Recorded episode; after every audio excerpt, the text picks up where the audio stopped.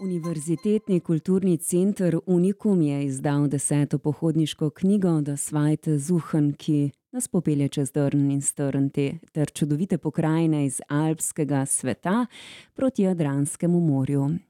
V nekdaj največje pristanišče Habsburške monarhije v Trst se vije 22 pripravljenih pohodniških poti, ki prečkajo železniške povezave, ob katerih pa ne zmanjka naravnih lepot, kulturnih ter zgodovinskih znamenitosti.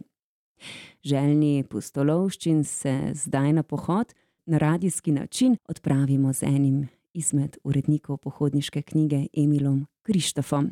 Emil, lepo pozdravljen v studiu Radia Agora. Ja, dobro dan in hvala za povabilo, in lep popoldan tudi vsem poslušalkam in poslušalcem. V gorah se navadno tikamo, tudi na pohodih Unikuma smo natikani. Smo, ja, sicer pa, kot smo že malce še prej pogovarjali, je to trajalo kar nekaj časa, da smo se, da se tikajo vsi, kajti z vsega začetka je pač malce, malce distance pri nas, ne, in saj čisto v v hribih je tudi res nismo, ker se naši pohodi le malce razlikujejo od tistih, recimo pravih, gorskih poti, ker je v ozadju tudi, nekaj več, zgodovine, poskus drugega dojemanja, branja, pokrajine. In, seveda je tudi to, moram tudi reči, v prvih letih, to je zdaj že petindvajset let od tega, ko smo s tem začeli, ne, prva knjiga je bila, je vodila skozi Koroško, se je imenovala Kärnten unten durch, ne.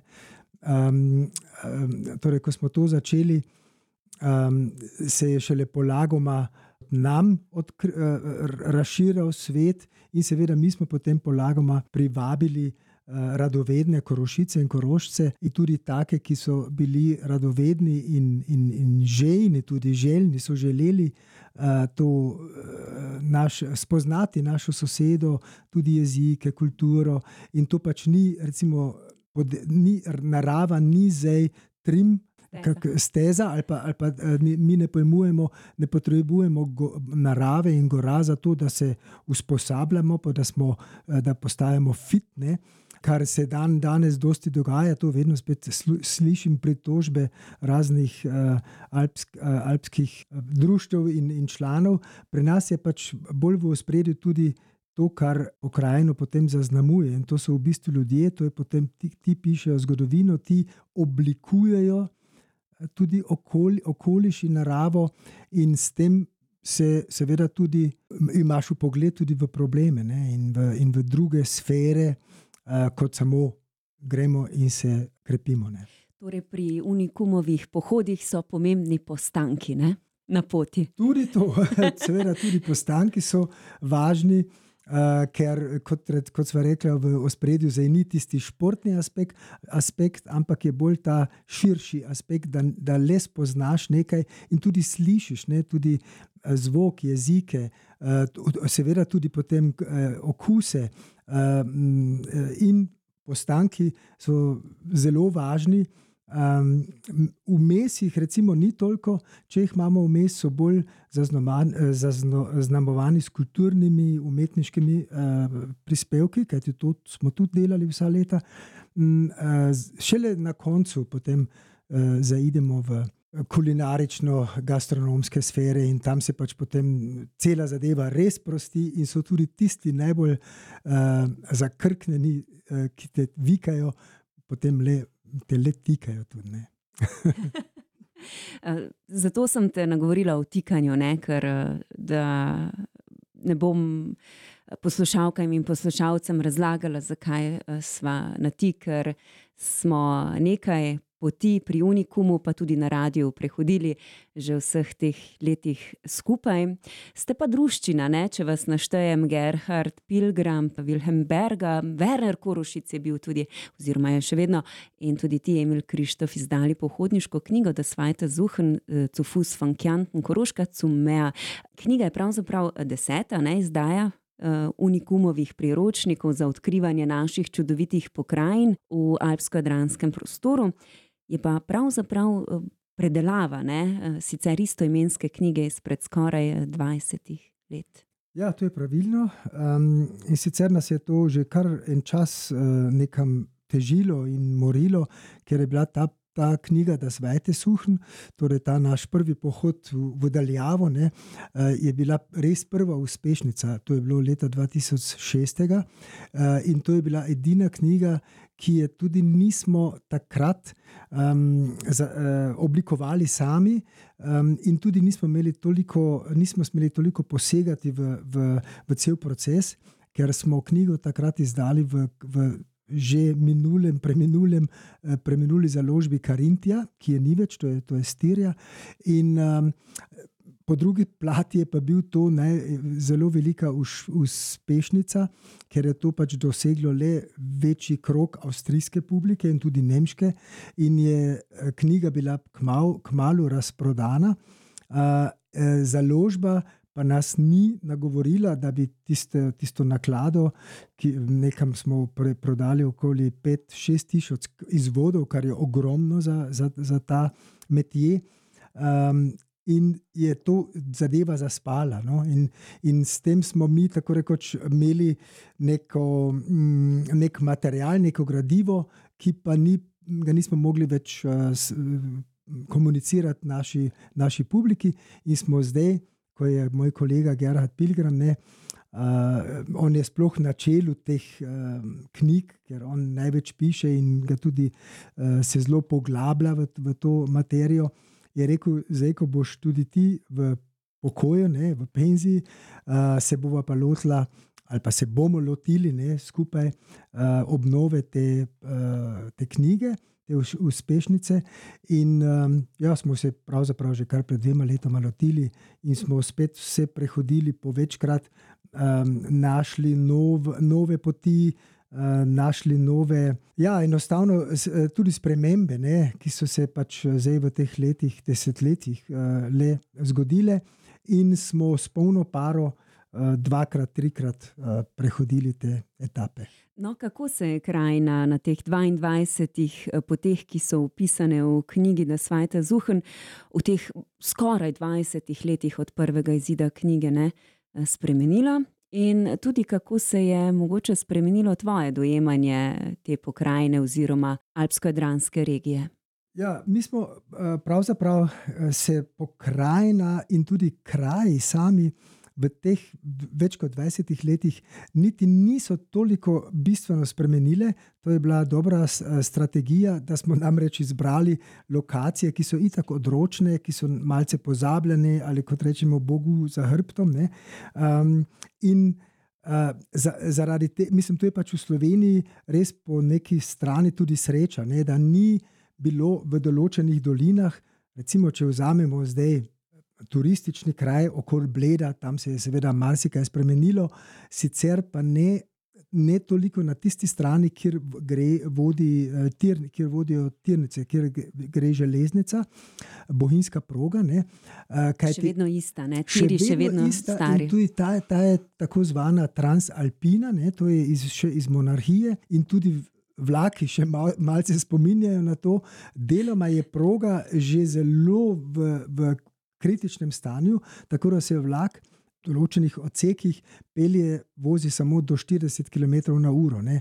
In seveda tudi mostovi, če si jih potem pogledaš, uh, že so še precej zarjaveli. Ampak, kar je treba reči, ta proga je zelo živa in. Jo ljudje dosti uporabljajo, ker povezuje tako rekoč ta center, ne jesenice, kot bivši uh, industrijski center, na, na eh, severu Slovenije, z, Novo Gorico ne, in naprej potem s Trstom. In, in to vodi skozi Baško grapo, ki je skoraj noben ne pozna. Ne vem, ali ti poznaš, to je tista dolina ne, med uh, Bohinjsko bistrico in, in mostom na Soči, in potem skozi Soško dolino. Soča je potem spet znana ne, in tam tudi sreča z dosti ljudi, ampak uh, to je že, ta, že sama vožnja uh, s to uh, bohinjsko progo je že avantura zase in ti pripoveduje ogromno zgodb. In, um, in vlak, kot rečeno, se ne vozi prehitro, in, in najlepši doživljaj pa je, če se potem pelješ skozi predor pod brdo, Bohinjska Bistrica. Torej, in, in, in, in se tam ukrcaš z avtom na, na vlak. In posebnost tega je, da ti kot šofer ali pa potnik ostaneš v avtu in te potem se z vlakom peleš v avtu skozi predor. Ne. To je malce. Neka, ne, neka posebna, posebno doživetje, ki ga je treba posku, doživeti ne, ali pa poskusiti. Ko si pred 15 leti prvič hodil po teh poteh ne, in se zdaj, pred dvema letoma, ponovno vrnil, jih ponovno še enkrat prehodil, kaj te je najbolj presenetilo uh, pri tebi, ne? kako se je tvoje dojemanje spremenilo? Ja, pravzaprav smo mi, pa, pa tudi, seveda, jaz, uh, smo toliko v teh krajih, vsa ta leta skozi. Torej, si zdaj glih, greh, hodiš skozi Baško grapo ali pa po, uh, kra, po krasu. Um, iz severa proti jugu, ali pa iz vzhoda proti zapadu, je torej skoraj že vseeno, zato ker naše ostale knjige, torej ena iz Ljubljana do Trsta, ena vodi enostavno po, kra, po kraški uh, pokrajini. Uh, se bi rekel, ni zdaj toliko spremenilo, in kot sem že prej rekel, to sem potem pozabil povedati, se ni spremenilo tudi zato, ker kraji niso tako se ne razvijajo tako, in, ker ni toliko kapitala, in ljudje, seveda, so tudi zapuščene uh, vasi, ki so morda izgubile še par prebivalcev in prebivalk, um, ampak v glavnem smo bi, bili bolj presenečeni, da, le nekje, da so liki uh, ostali. Izje, izjemoma, seveda, recimo centri Jesenice, kot smo rekli, Bled, Sežana, uh, ni postala lepša, ne, ampak um, in tudi Trst je, se meni najbolj dopare, če ga gledaš od zgoraj, ne, ko se približaš uh, kraškemu robu in se pred tabo odpre. Leži pred, pred tvojimi, uh, na dnu leži trstne mesto uh, z vsemi temi industrijskimi in, in, in uh, žele, ja, vse, pa, pa, pa um, no, kako se reče, pristanišče, ne, luka uh, in ta pogled potem proti Istri, proti Piranu. Uh, to je to je še vedno, tudi če si že večkrat to videl, je še vedno presenetljivo in, in ti nekam skoraj vzame sapo. Ne. Je kot okno v svet. To je pa res kot okno v svet in to so tudi to v naši knjigi, seveda tudi piše. Uh, vsi se referiramo, rekuriramo, nanašamo na tudi na historične vodike in to je zmeraj. Pri vsakemu, aj zdaj v 18. in 19. stoletju, ki je prišel do tega kraškega roba in je zagledal prvič uh, ta, ta, ta odprti svet, uh, je vzkliknil. In, in to je lušno, ker se, ker, ker se to nekam vleče skozi celo uh, zgodovino pohodništva, ne, uh, ki je pač danes bolj kako bi rekel, ja, tudi tehnizirano, in ljudje se vsi vozijo, hodijo s svojimi um, pametnimi telefoni in, in imajo, sledijo tem sledem, ne trackom, kako pravimo pač v nemščini, ker ni nemško. Uh, in, ne, in niti ne, ne berejo kart, uh, naprimer zemljevidi, ne, ki so res, imamo lepe, dobre zemljevide in je, in je zelo fajn, če ga, če ga znaš interpretirati, ne, če si tam v. Na mestu, in potem s karto preideš potem v resničnost. Ne. V pohodniški knjigi je opisanih 22 poti, ne, ki se vijajo ena v drugo. Lahko jih osvajamo posamezno ali pa v kombinaciji ne, večdnevnega pohodništva in tako zaključimo v trstu, ne, če ne skrenemo s poti. Šalo na stran. V vsaki pohodniški poti so priložene pomembne informacije, zahtevnost, dolžina proge, časovno obdobje pohoda posebnosti in tudi prometne povezave. Ne? V priročniku najdemo zelo zanimive fotografije, zapisane pa so tudi številne kulturno-zgodovinske znamenitosti kraja, o katerih uh, si Emil kratko že govoril. In uh, tudi v teh krajih je Unikum zapustil svoj pečat. Uh, ti si prehodil pravzaprav vseh 22 tras, pa te vprašam, katera ti je najbolj všeč. Kot vedno je to najtežje vprašanje. Presenečenje je bilo, naprimer, ta pohod od uh, Hude Južne v, v Baški grapi, ki je kot rečeno ta po, po, uh, dolina, ki povezuje Bojinsko bistrico z mostom na Soči. Uh, tam je, um, sta dva majhna zaselka, ki se imenujeta Koritnica in Grahovo. In to um, je bilo za me presenečenje, ker tega nisem vedel, da se je naprimer v Grahovem ne, uh, in v, v okolici snemal prvi slovenski celovečerni film, ki se imenuje Na svoji zemlji. To je film, ki ga sigurno poznaš ne? in tu ga, po mojem, vsaka slovenka in slovenec in, in tudi daleč naprej, torej tudi v Jugoslaviji, je bil to prvi uh, film. Ki je bil, tu, ki je bil um, tudi opremljen glasbeno, z dramaturgijo, seveda, tematika je uh, osvo, osvobodilni boj primorske, na primorski, ne, pod, fašiz, pod fašizmom in nacionalsocializmom. Uh, in tukaj so, zato sem se potem malo zanimal sem tudi malo nekaj napisal o tem. Uh, in kar so tam zdaj naredili na novo, tam nekaj deset let, je prava tematska pot na, z, z postajami, kjer so snemali ta film, ne, uh, in je pač tam opisano, kaj se je tam dogajalo, kdo je igral. In uh, protagonistka je bila Števka Drojc, ne, to je bila grand dama slovenskega filma. To je bilo nekaj, recimo, kar me je zelo, uh, se mi je zelo Vtisnilo. vtisnilo. Ja. In potem pa morda še drugo, ki je res eh, vsakemu lahko priporočam, ni težka, ni težavna proga, da je pa tisti pohod skozi pravi klasični eh, kras iz Sežane do. Trsta, torej prečkaš tudi mejo ne, med Italijo in Slovenijo. Sicer se tega ne opazi, ker na krasu, torej v italijanskem krasu, je seveda skoraj večina slovencev.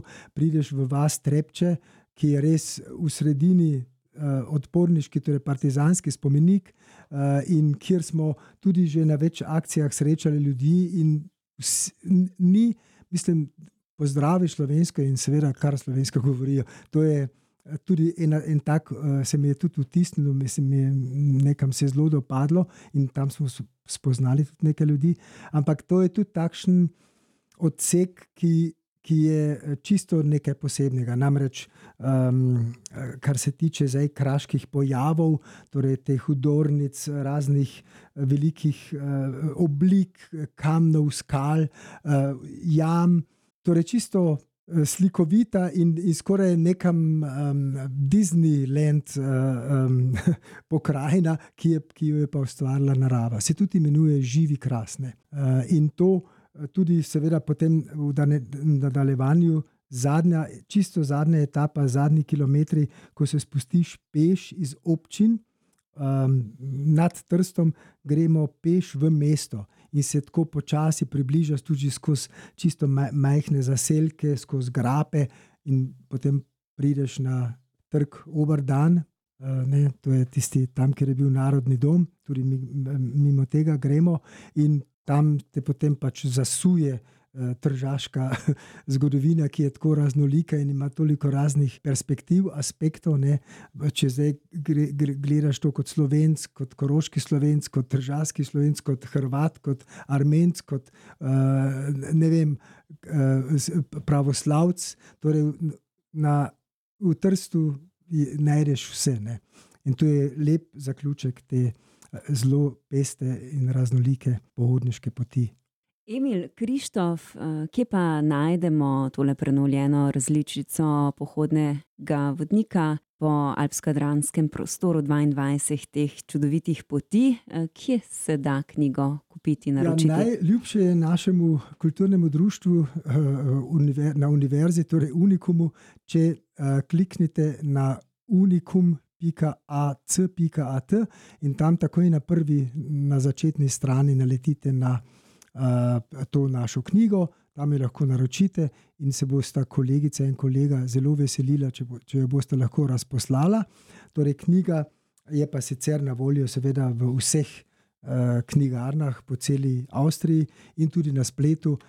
To pa ne bom povedal zdaj, kje, ampak knjigo tudi lahko se kupi torej po vseh um, kanalih. Da svajte zuhen, tikajo v uh, splet in se tudi najde. Se tudi najde ja. Kje se jo dobi po spletu. Emil Krištof, najlepša hvala za obisk na Radio Agora in za takole saj v mislih ne smo prehodili del tras, jih, o katerih lahko berete v priročniku Da svajte suhen, poslušalke in poslušalci, sicer pa na Unikumovi spletni strani, a ne bo kaj kmalu spet povabilo na kakšen odmik, izlet v neznano po krajih in obronkih, ki, o katerih nite, niste niti sanjali, da obstajajo. To si lepo povedala, hvala. Hvala za povabilo, hvala za prijazen ali prijeten pogovor. In naj še povem, vse, ki jih zanima, 7. decembra uh, imamo v Beljaku, v Kulturhof, se imenuje Kulturhof Filah, imamo predstavitev knjige, kjer bodo prisotni avtori in tudi Karen Satrija nas bo pospremljal na klavirju.